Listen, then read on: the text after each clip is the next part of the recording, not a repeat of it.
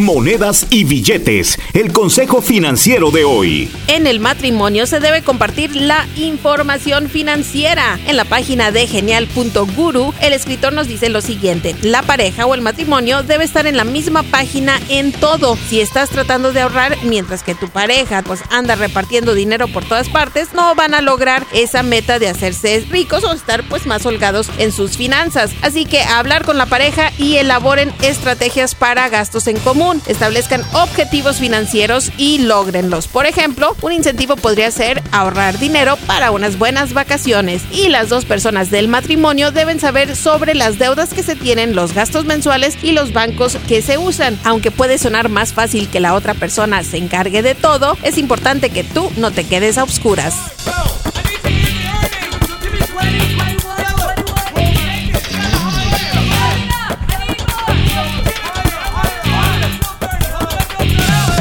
Julie Garza no es consejera financiera, solo comparte información recaudada de diferentes medios y en algunos casos utilizada por ella misma. Para ayuda profesional con sus finanzas, visite un consejero financiero con licencia.